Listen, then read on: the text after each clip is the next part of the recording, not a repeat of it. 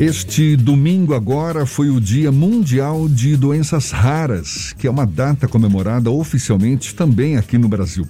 E segundo a Organização Mundial da Saúde, uma doença é classificada como rara quando atinge até 65 pessoas num grupo de 100 mil indivíduos.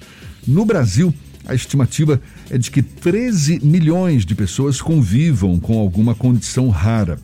A gente fala mais sobre o assunto e conversa agora com o diretor de acesso e médico da Roche Pharma Brasil, Lênio Alvarenga. Seja bem-vindo. Bom dia, doutor Lênio. Bom dia, bom dia, Jefferson, bom dia, Fernando, bom dia, ouvinte. Qual, qual a importância de se comemorar uma data como essa do Dia Mundial de Doenças Raras? Acho que o mais importante é que a gente tome conscientização como sociedade, como profissionais de saúde, de que a gente não pode não fazer nada quanto a, esse, a esses pacientes. Apesar de cada doença ser rara na sua individualidade, na sua coletividade, elas são muito importantes e nós precisamos nos organizar para conseguir prover para esses pacientes o que eles precisam. A data traz essa necessidade da visibilidade dos pacientes com doenças raras. Ou seja, é uma grande oportunidade para essa reflexão, não é? Qual, qual avaliação o senhor faz da dificuldade para conseguir acesso a um diagnóstico, a uma terapia adequada, ainda por conta dessa grande dificuldade enfrentada pelos pacientes, exatamente por terem um tipo de doença que é uma doença rara? Ah, é, é, muito boa a sua pergunta. Eu acho que o grande, a gente pode definir as doenças raras, elas são definidas de uma maneira prática, de acordo com a incidência. Mas outro, outro mecanismo, outras características que elas têm em comum, ah, é essa, essa característica de afetar muito a qualidade de vida, de serem progressivas, de serem crônicas e de possuírem no começo essa, o que a gente chama de uma jornada muito difícil de diagnóstico.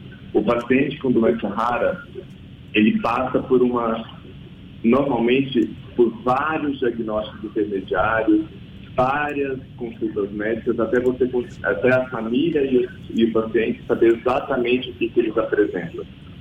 E dentro disso, nós como indústria farmacêutica estamos buscando tanto na frente de pesquisas, na Rocha a gente tem 20 estudos atualmente só para doenças raras no Brasil, nós estamos buscando informações do Brasil sobre nove tipos diferentes de doenças e também estamos buscando parcerias. Recentemente, na semana passada, a gente anunciou uma parceria com o Unicef, onde a gente vai escolher alguns locais do Brasil para iniciar um projeto de maior atenção a crianças que enfrentam desafios de desenvolvimento e também de doenças raras, entre elas a atrofia muscular espinhal. Então, a jornada ela é difícil, tanto até chegar ao diagnóstico, quanto depois do diagnóstico conseguir um tratamento adequado, que às vezes consiste em medidas gerais, como estímulos ao desenvolvimento, a terapia de suporte de vida, e em alguns casos a gente já consegue interferir na doença dando alguns tratamentos que realmente modificam o curso dela.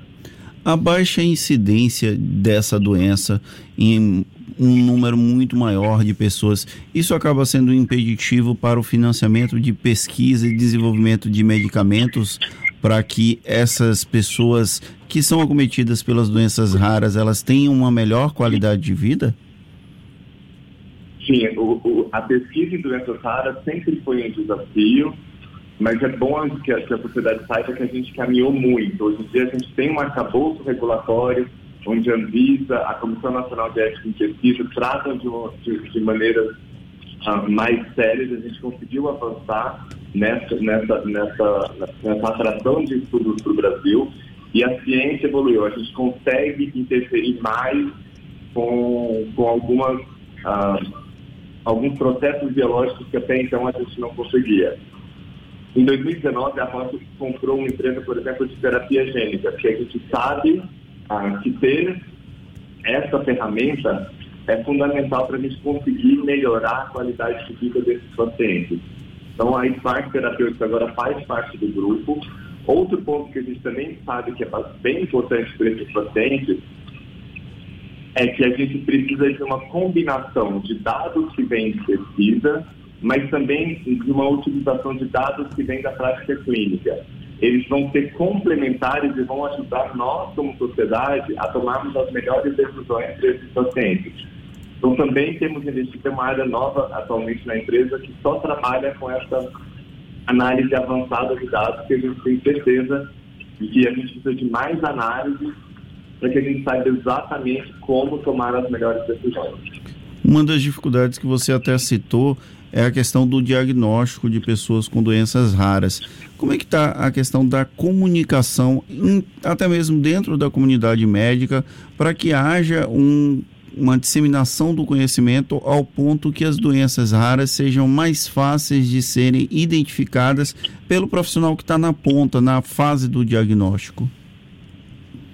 Muito boa essa questão. Eu acho que como sociedade a gente tende sempre a pensar no que é mais comum e nem sempre o que é mais raro vem à nossa cabeça no processo de diagnóstico.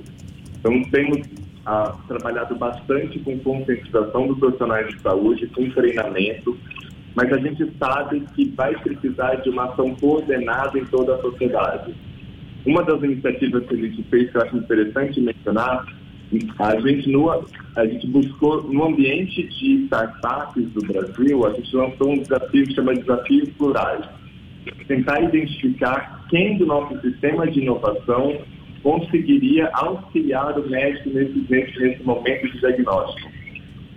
E a iniciativa que foi selecionada, que está sendo desenvolvida para ter uma escala maior, foi exatamente um software que chama Software Midas, e que ele faz exatamente isso quando o médico está ali na frente do paciente, tentando descobrir ou trabalhar quais são as hipóteses de diagnóstico que ele vai considerar para aquele paciente, o médico informa o software as características que o paciente está apresentando e o software traz para aquele cenário específico quais seriam as hipóteses mais adequadas. E ao fazer isso, ele garante e assegura que o médico tem a visibilidade nesse momento crucial das hipóteses de doenças raras que também poderiam ser pertinentes naqueles casos.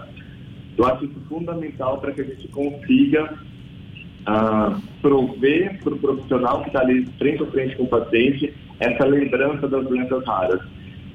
Mas, em resumo, indo no que você perguntou, eu não tenho dúvidas que o futuro vai ser uma conscientização maior dos profissionais de saúde, mas também que a gente trabalhe com, com, como sociedade para que a digitalização da saúde, prontuários eletrônicos e todo o auxílio diagnóstico digital que o médico vai ter, que esse arcabouço também lembre o médico, quando ele estiver preenchendo, olha, não deixe de pensar. Ou mesmo que a gente tenha um sistema interligado, depois do paciente ter passado por três consultas diferentes, com diagnósticos diferentes, se esses dados estiverem interligados, talvez a gente possa ter também uma inteligência artificial que, que alerte o médico. Não deixe de considerar tais hipóteses diagnósticas, porque baseado no histórico que a gente tem no nosso banco de dados, isso seria relevante para esses pacientes. Doutor Lênio, a gente está conversando aqui com o Dr. Lênio Alvarenga, é diretor de acesso e médico da Roche Pharma Brasil, a propósito aí da passagem do Dia Mundial de Doenças Raras, data comemorada ontem, dia 28 de fevereiro, por mais que a gente saiba que garantir o acesso, né, o alcance a medicamentos e a uma melhor qualidade de vida para essas pessoas é um compromisso de toda a sociedade, como é que o senhor avalia o nível do diálogo entre o poder público e o privado para viabilizar soluções, pesquisas que mudem essa realidade? Ah, eu vejo um progresso muito grande nos últimos anos. A gente consegue hoje, já estamos por uma medicação específica que a gente está trazendo para doenças raras em conversas com, com o, o, Ministério Público, com o, o, Ministério da Saúde. E eu acho que a gente avançou muito nos últimos anos neste diálogo. A gente, se você me perguntar o ideal, eu acho que a gente tem um modelo que precisa ainda evoluir para que a gente consiga discutir mais previsibilidade de ganho para o paciente no sistema. A gente está discutindo nos moldes atuais, já temos várias medicações para doenças raras, atualmente para esclerose múltipla, para fibrose cística, ah, e uma já aprovada para atrofia muscular espinhal.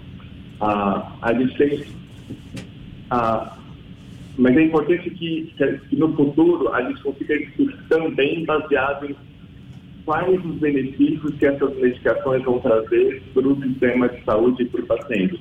E que os pagamentos sejam baseados não no medicamento, mas nos benefícios. Que quando a gente conseguir ter um sistema de saúde que consegue olhar para todas as tecnologias e decidir quais vão ser incorporadas, quais vão ser desincorporadas, baseadas no benefício que traz ao paciente e o gasto do governo ser baseado no benefício que traz ao paciente, a gente vai conseguir ter a ambição do SUS de uma saúde para todos os pacientes e para todos os brasileiros e de alta qualidade, muito mais uh, sustentável uh, e a gente vai conseguir ter discussões mais baseadas no que realmente importa para a população. Doutor Lênio, a gente vive um momento em que há uma política até de desinformação, algo que faz parte do dia a dia da sociedade brasileira e até mundial como um todo. Como é que a sociedade que lida com doenças raras também convive com essa política de desinformação e os riscos que essa disseminação de informações falsas podem trazer, inclusive, para o diagnóstico? É possível mensurar isso? A, a, a, como a gente falou numa das perguntas iniciais, a, a existência do dia da conscientização é justamente trazer a atenção da sociedade para o problema e aproveitar esse problema para trazer as informações corretas e adequadas.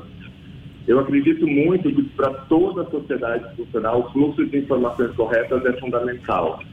E a sociedade dos pacientes com doenças raras se organiza em forma de associação de pacientes que tem sites com informações e que você pode checar, se cadastrar e se familiarizar. Então, acho que esses canais oficiais, se você tem uma dúvida sobre o medicamento, perguntar para o seu médico, a conversar com profissionais de saúde, acho que essa é a via fundamental.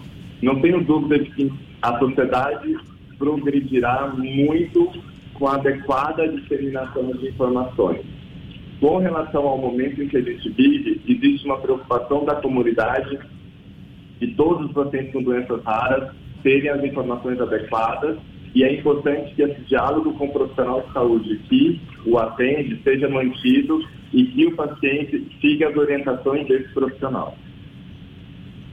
É, o desafio ainda é grande, certamente, que a gente está falando aqui do diagnóstico precoce e preciso, da importância de, de termos também profissionais qualificados para lidar com essa questão, a existência de uma, de uma infraestrutura adequada, o acesso garantido a medicamentos.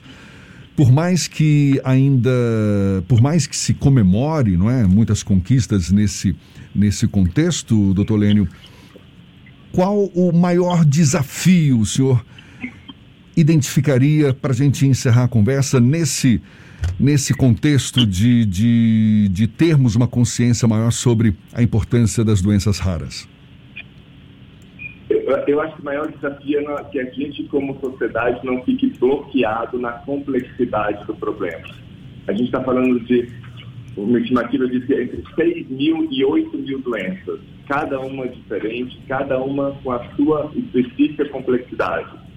Mas a gente não pode, como sociedade, por ser complexo, decidir que a gente não vai enfrentá-lo, enfrentar, enfrentar essa situação.